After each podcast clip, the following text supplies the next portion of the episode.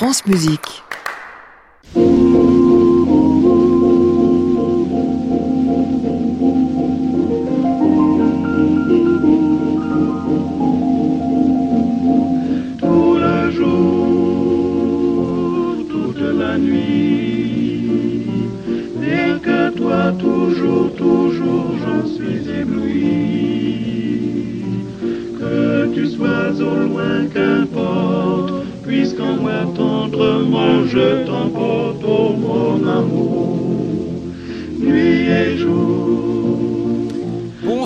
Tous et bienvenue dans le Classic Club sur France Musique tous les soirs de la semaine, vous le savez, à 22h, en direct depuis l'hôtel Bedford à Paris, au 17 rue de l'Arcade.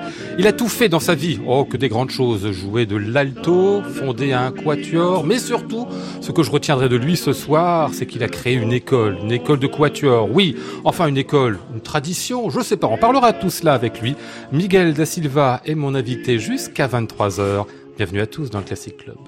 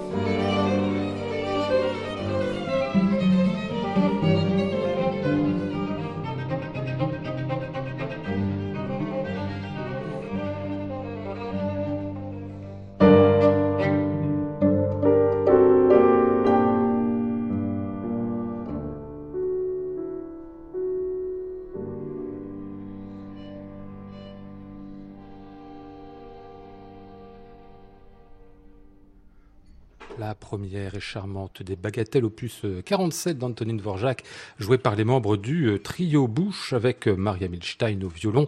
L'émission n'a pas commencé que j'ai euh, déjà glissé au bord de la piscine. Euh, bonsoir, Miguel da Silva. Bonsoir Lionel. Il n'y a pas d'alto, donc on vient d'entendre là, non, évidemment. Non, Non, bien non, mais sûr. c'est- c'est- J'ai l'air fin, tiens, je vous remercie. C'est- très délicat de votre part, je trouve c'est un- une sorte de produit d'appel comme ça, Oui, pour inciter les gens à acheter ce disque et à essayer d'écouter euh, quelques notes d'alto. Et la Dalto, oui, sur les deux quintettes, rassurez-moi, c'est bien vous. et- hein, y a Absolument, Dalto, là, oui, d'accord. Oui, J'ai trouvé la bagatelle tellement jolie, je me dis, on va l'écouter. Mais c'est Je un sais très- même pas poser la question une seconde. Mais c'est un très beau début d'émission. euh, très très bien. Bon, merci, merci de votre indulgence. On parlera de ce disque un peu plus tard avec vous.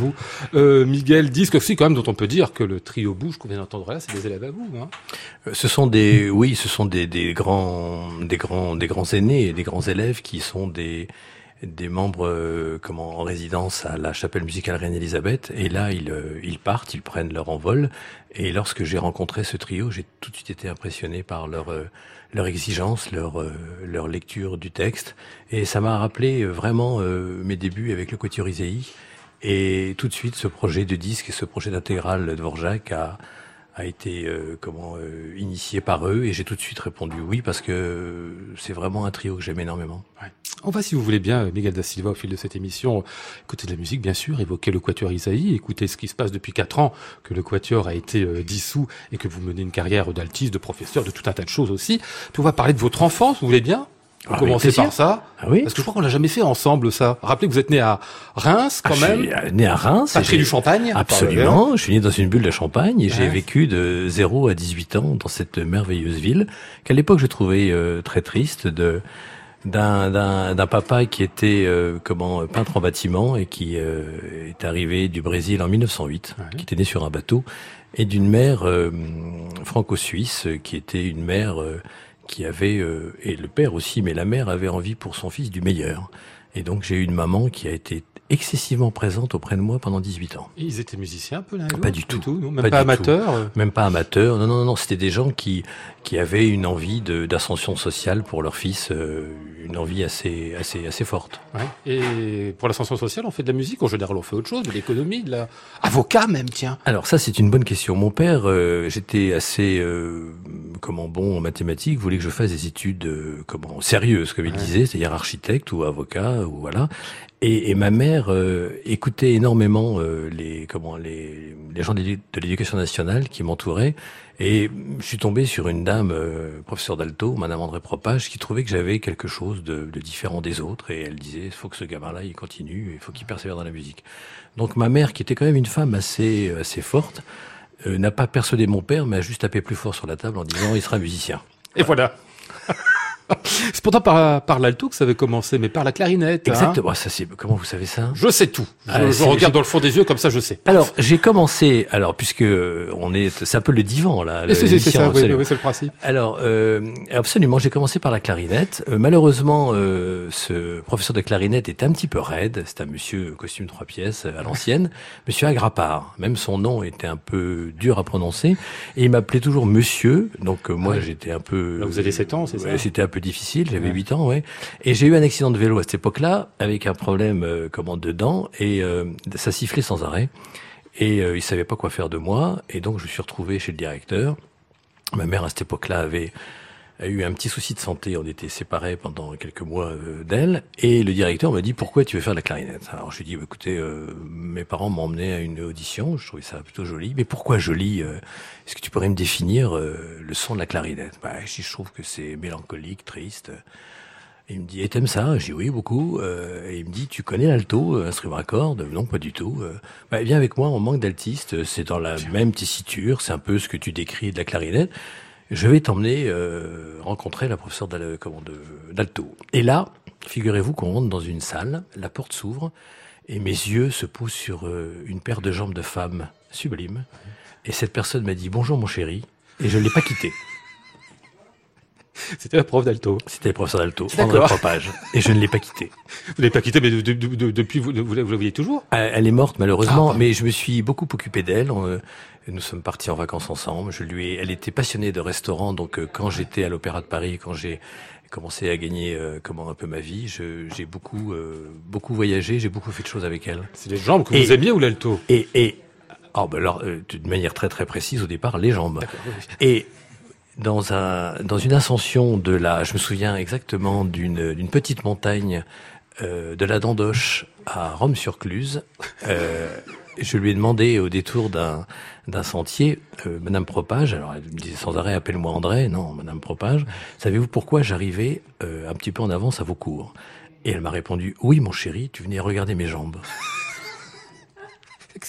On dirait Delphine Seyrig. Exactement. Mais tout ça est vrai. Ah ben, chez Truffaut, c'est vrai aussi. oui, absolument, Allez, on va poursuivre Miguel da Silva avec l'un des euh, grands disques du Quatuor Isaïe. Il était consacré au Quatuor de Robert Schumann.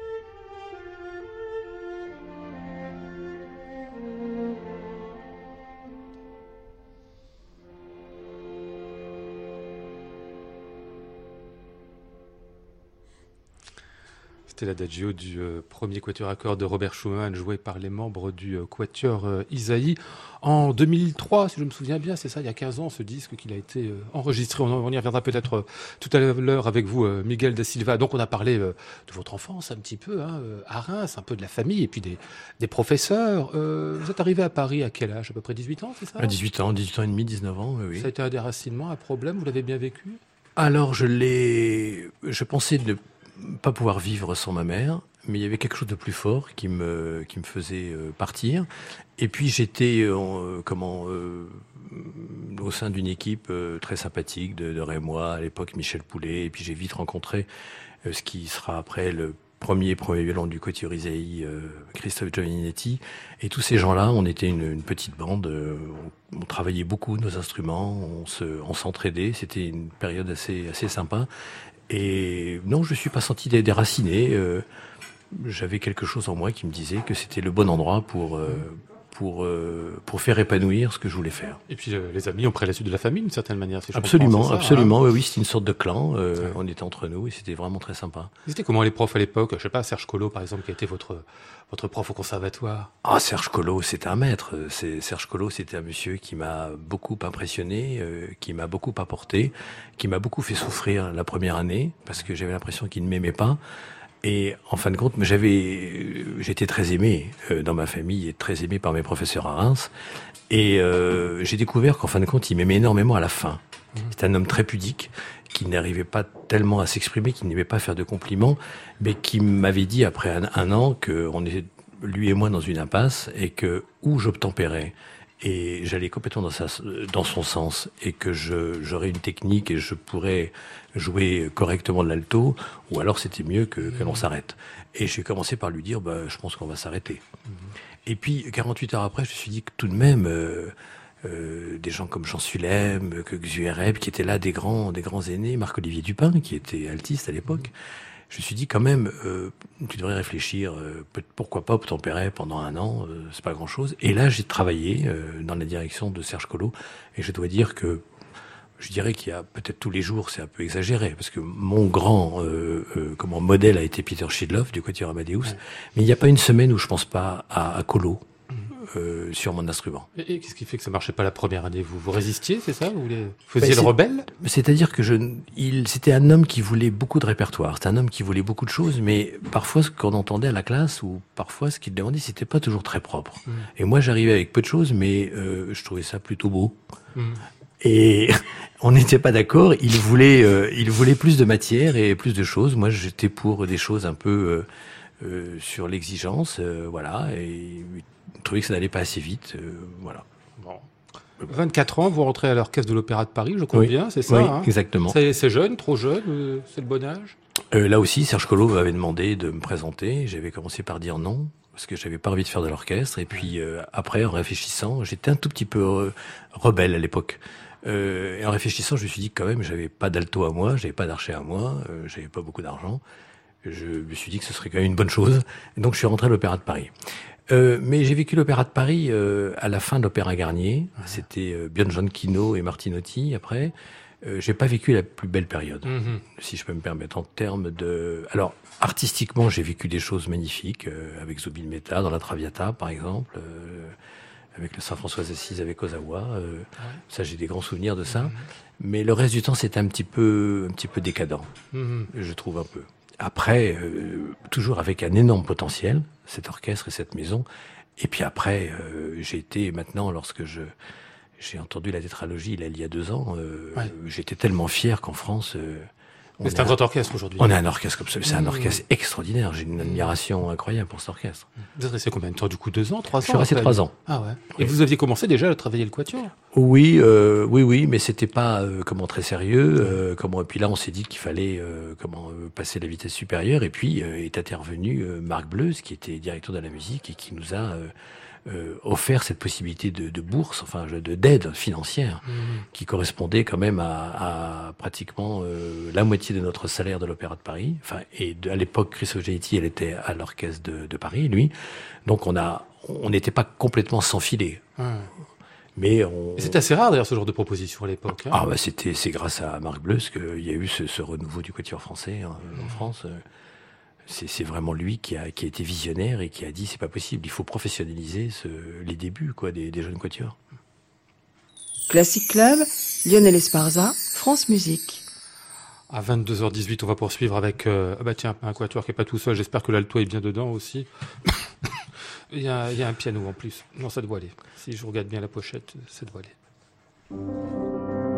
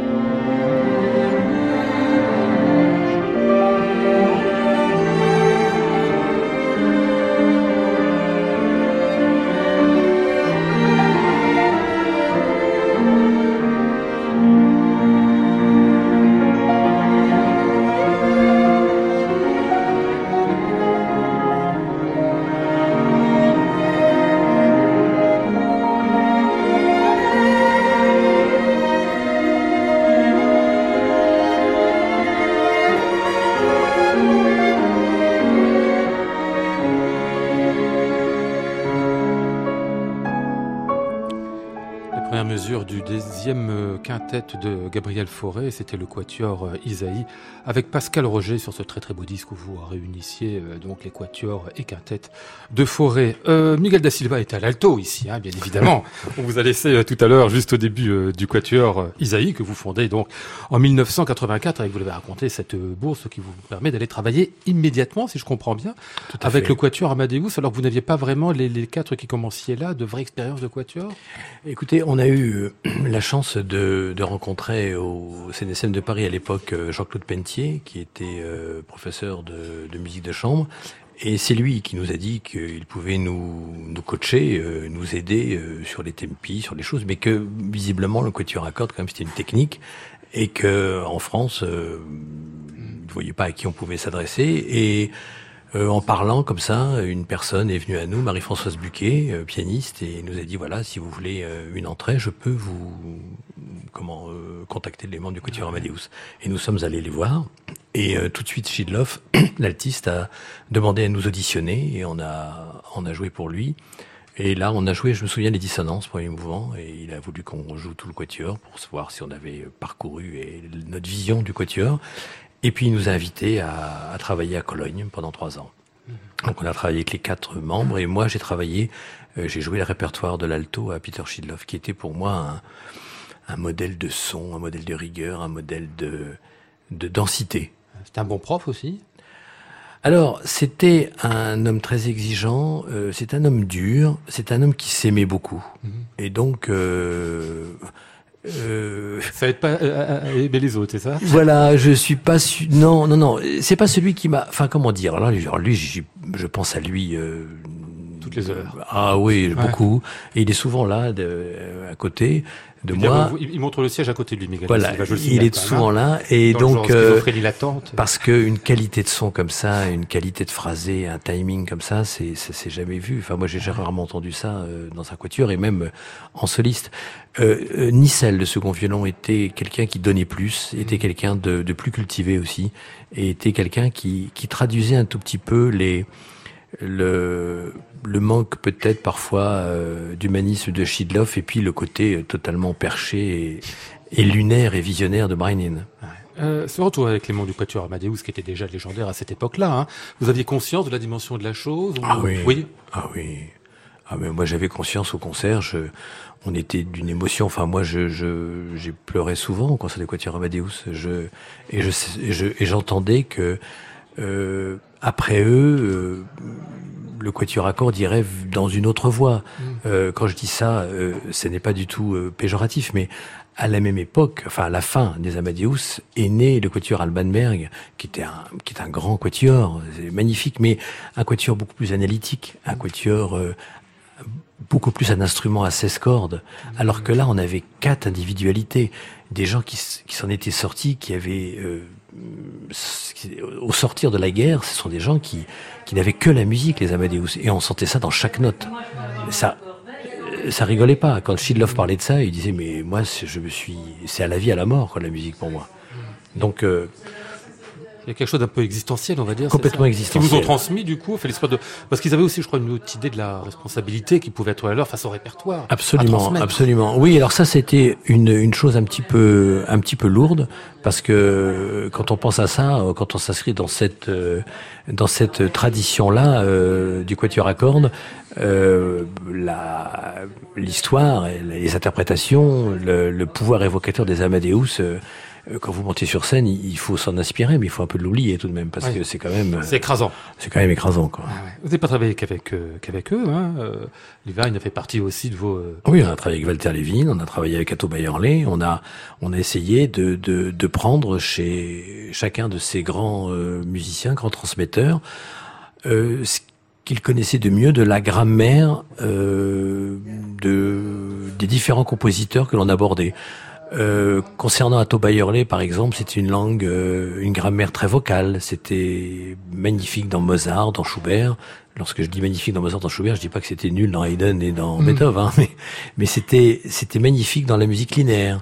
Euh, concernant Walter Levin, par exemple, c'était quelqu'un de beaucoup plus analytique, euh, quelqu'un qui qui était beaucoup plus axé sur l'architecture, tout ça. Donc les grands Beethoven avec lui, c'était c'était magnifique. La deuxième école de Vienne était bien sûr incroyable. Mmh, mmh. Donc voilà, on a essayé de, de de prendre le, le, meilleur. Le meilleur chez les meilleurs, c'est quand même pas mal. Voilà. Vous terminez quand ces études-là? 88, c'est ça à peu Exactement. Près exactement. Et la Avec carrière commence immédiatement? Ah oui, parce qu'on est les premiers à gagner le concours d'Evian. Et puis là, on a la chance de, de signer euh, un an après pour une, euh, grande maison de disques. Ouais. Et à l'époque, euh, les maisons de disques faisaient, construisaient encore les carrières. Ouais. Et ça nous a internationalement beaucoup aidé. Et je veux dire que Walter Levin nous a prononcé une phrase dont je me souviendrai toute ma vie. Il nous a dit, avant d'être un quatuor français, soyez un quatuor à cordes.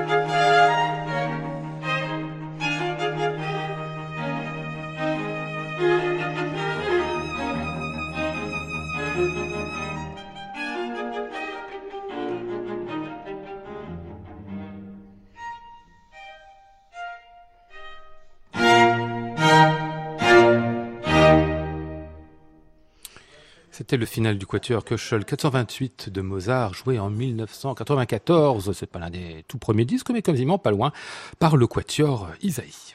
Classic Club, Lionel Esparza, France Musique. Devrais donner les noms de la formation au début des années 90. Christophe Giovanninetti est au violon, Luc-Marie Aguera au, deuxième violon, vous-même euh, Miguel da Silva à l'alto et puis euh, Michel Poulet euh, au violoncelle. Euh, ça a beaucoup changé au fil du temps, la sonorité du, du quatuor Isaïe, avec les changements de personnel qui sont fatals évidemment au fil des années. Oui, bien sûr, parce que chacun apporte euh, sa, sa, propre voix et, et, sa, et, sa, vision.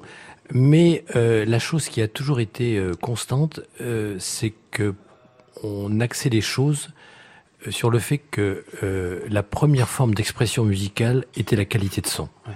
Donc on a toujours travaillé euh, la qualité de son et la et le, la vocalité euh, dans notre dans nos interprétations. Alors avec des couleurs différentes de comment de, de, de violonistes, de violoncellistes surtout parce qu'on a quand même pas mal changé. mais on travaillait toujours ça. Euh, des changements, vous l'avez dit, il y en a eu quelques-uns. Il y en a qui est pas, c'est l'alto. Vous avez en fait poursuivi vous les 30 ans du quatuor hein, depuis le début jusqu'à la fin. Donc oui. 1984, euh, 2014, euh, le quatuor Isaïe, c'est vous en fait, Miguel da Silva. Enfin, du coup, oh, bah, rétrospectivement, on le savait déjà. Du... non, mais c'est le quatuor Isaïe, c'est une belle histoire. C'est le quatuor Isaïe, c'est c'est des axes euh, qui ont changé euh, comment au fil des années. Et le quatuor Isaïe, c'est une euh, c'est une vision euh, française et une, une, volonté de ramener une tradition euh, musicale en France. Et encore une fois, on a été beaucoup aidé pour ça. Les mmh. portes ont été entrouvertes. Et c'est une chose, je crois, qu'on a euh, je sais pas si on l'a réussi, mais en tout cas, on, on s'y est, euh, on s'y est plongé euh, à, à 400%. Ouais. Et ça a été une vie euh, artistique, musicale magnifique. Et puis avec des, des choix qui ont été des choix difficiles. Hein. On ouais. y a laissé des plumes tous. C'est-à-dire au niveau humain? Au niveau humain, évidemment. Au niveau euh, privé aussi. Vous ouais. savez, quand vous faites 110 concerts par an pendant 20 ans. Euh, c'est pas facile. La vie familiale, c'est pas évident. C'est pas évident. Ah ouais. Euh, J'ai lu quelque part, vous disiez, à propos du Quatuor Isaïe, on a travaillé à la mode latine. On n'aurait peut-être pas dû. C'est quoi la mode latine? Ah, alors euh, ça c'est une. J'y ai pensé aujourd'hui d'ailleurs, pas pour le quatuor Isaïe, mais pour les rapports, euh, comment, les rapports humains.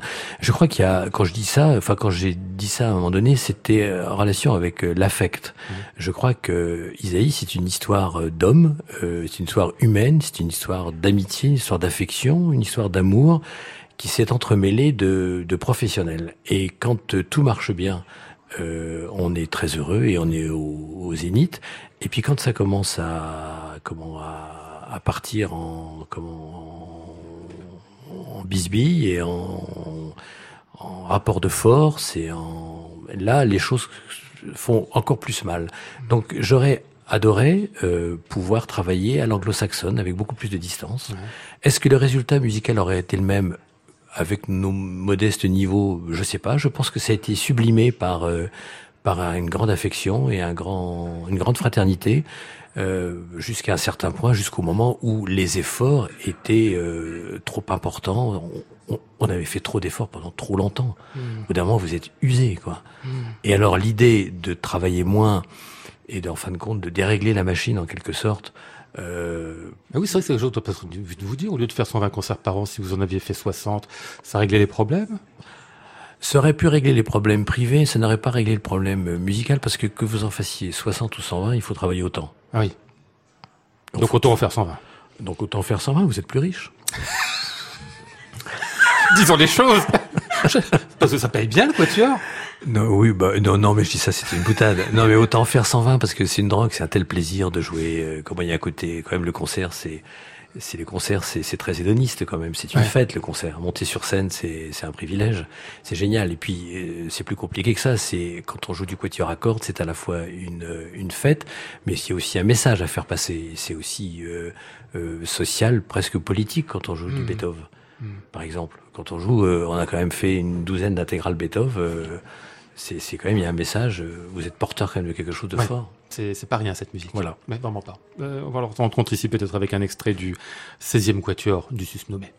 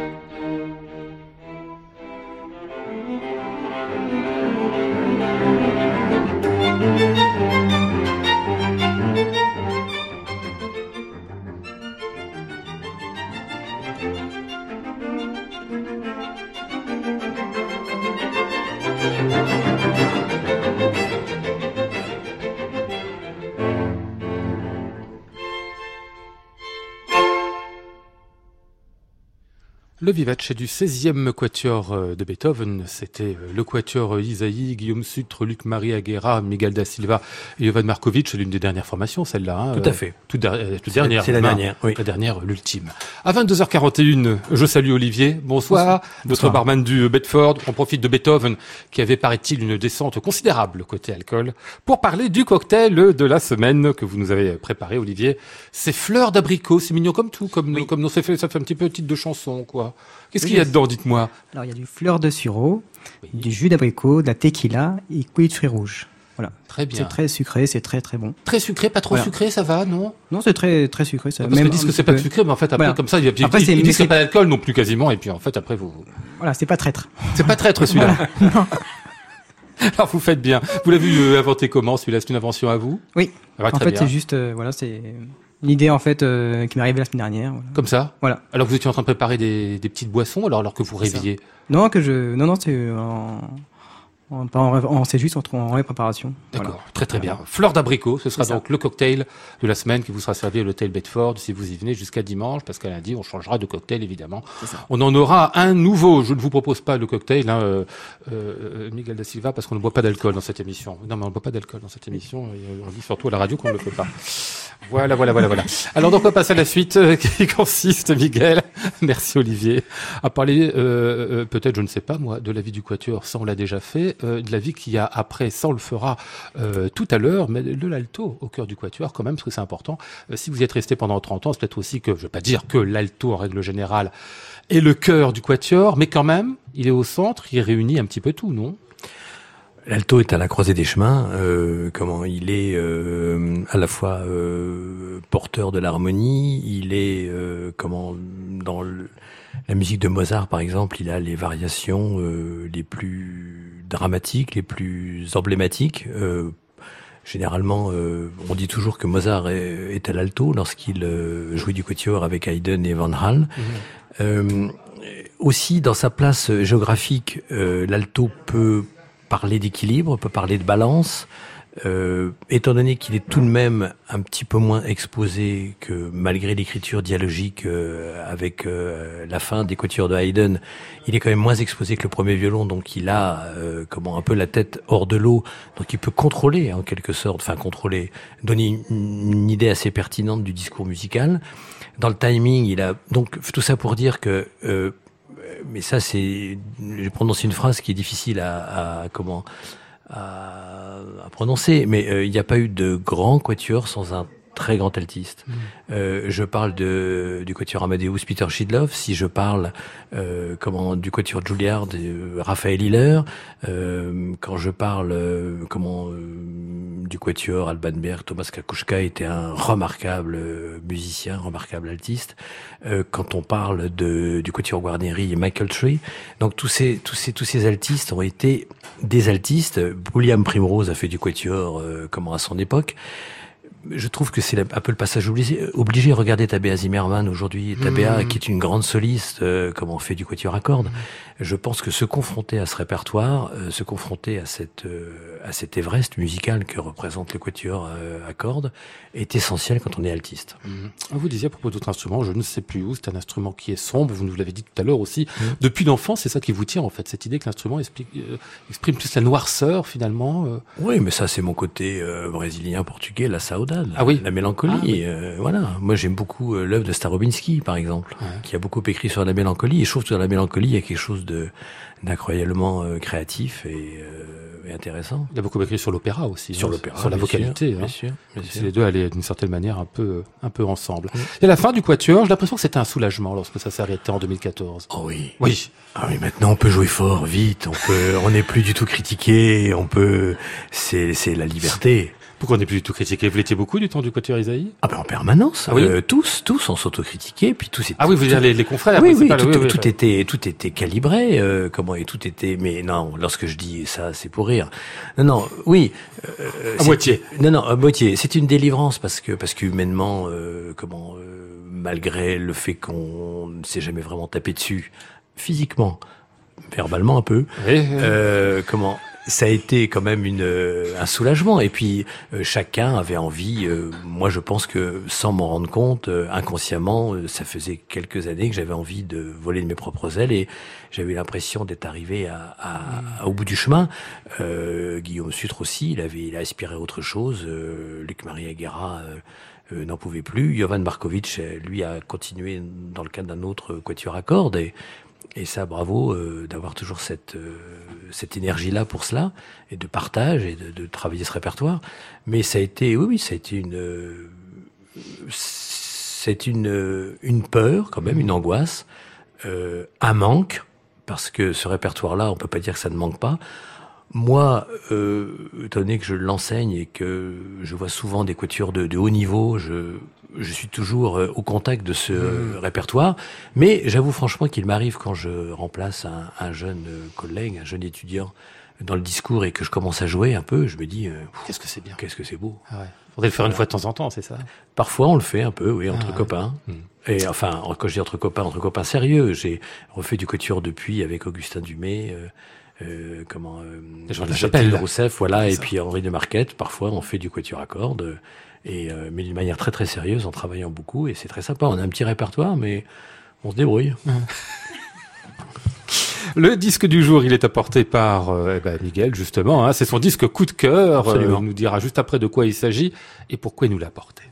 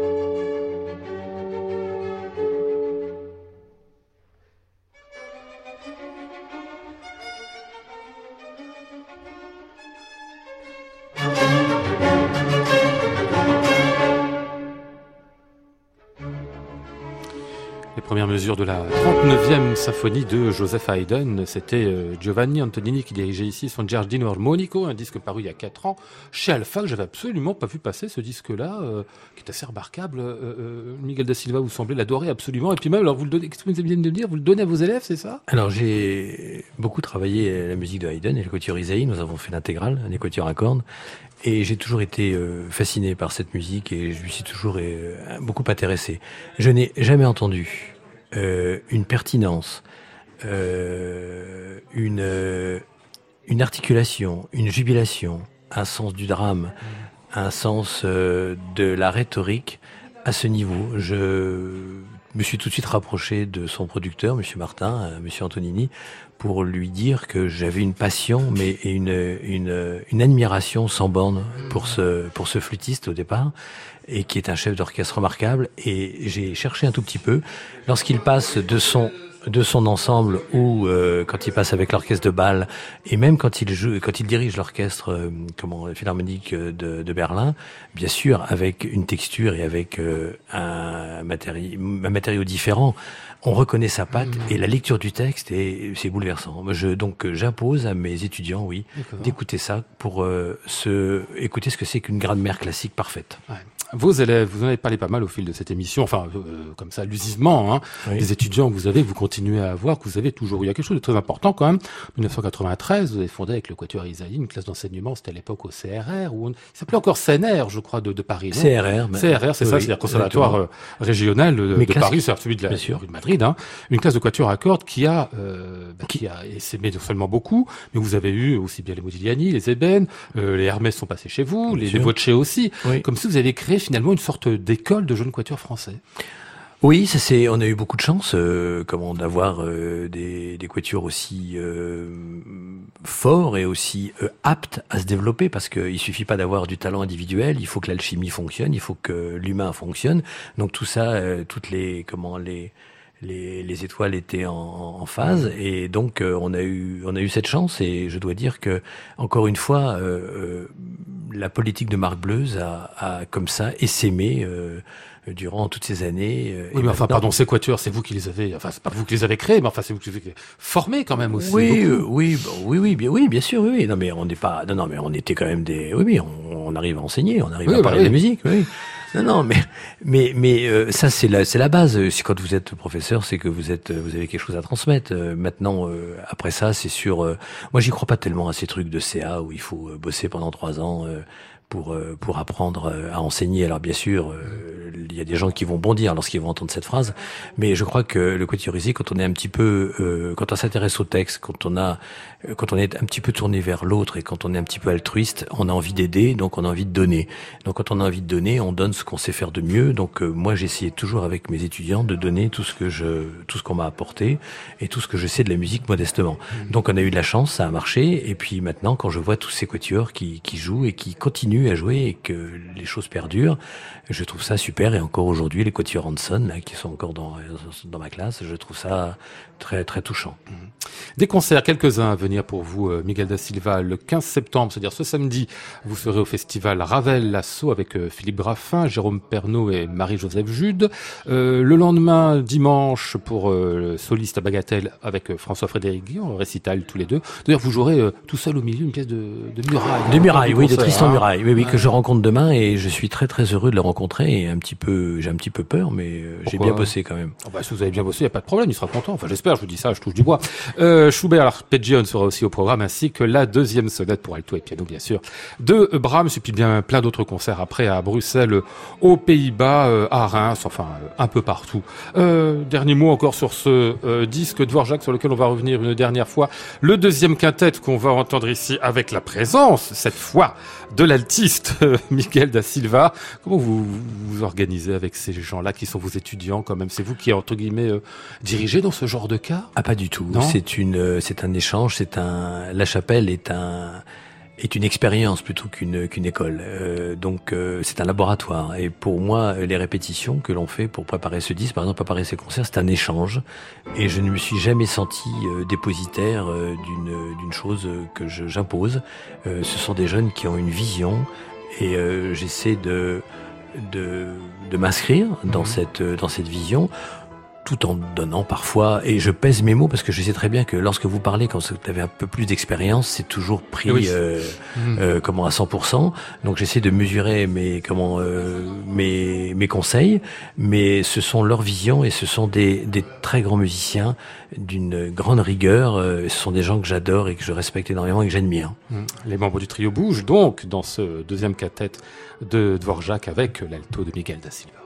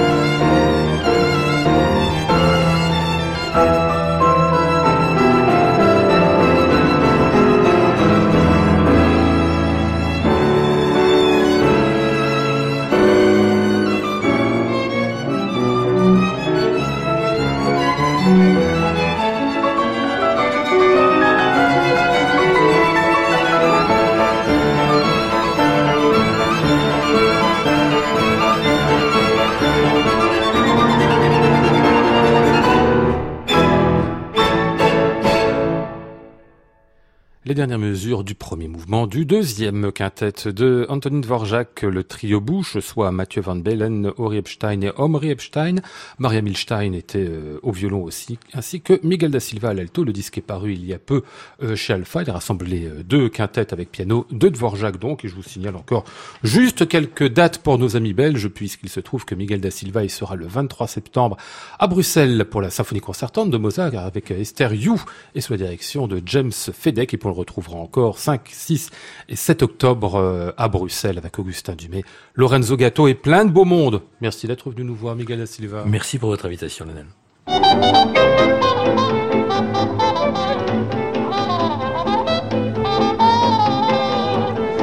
Nous étions aujourd'hui avec Maud Nourri, Flora Sternadel, Antoine Courtin, Marc Garvenès et Christophe Michou. Voici le ciel peuplé de ces moutons blancs. Voici la mer troublée, spectacle troublant. Je vous retrouve demain vendredi, bien sûr. Ce sera Club des critiques autour de Tristan, mais surtout de la rentrée des orchestres parisiens. J'entends la ville qui me dit bonsoir et moi sur le quai de la gare, je dis de mon mieux des mots d'adieu. À réécouter sur francemusique.fr.